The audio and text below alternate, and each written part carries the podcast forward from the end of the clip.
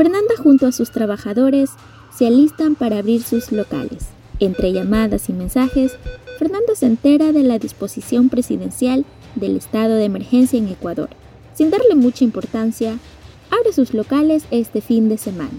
Fernanda, sorprendida por la poca afluencia de personas, siente que la situación está empeorando. Fernanda es notificada que a partir del día lunes se cierran todos los bares y discotecas a nivel nacional.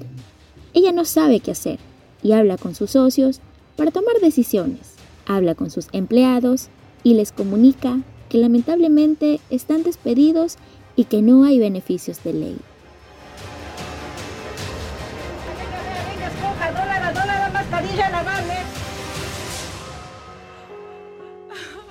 Sobrevivientes, un proyecto transmedia.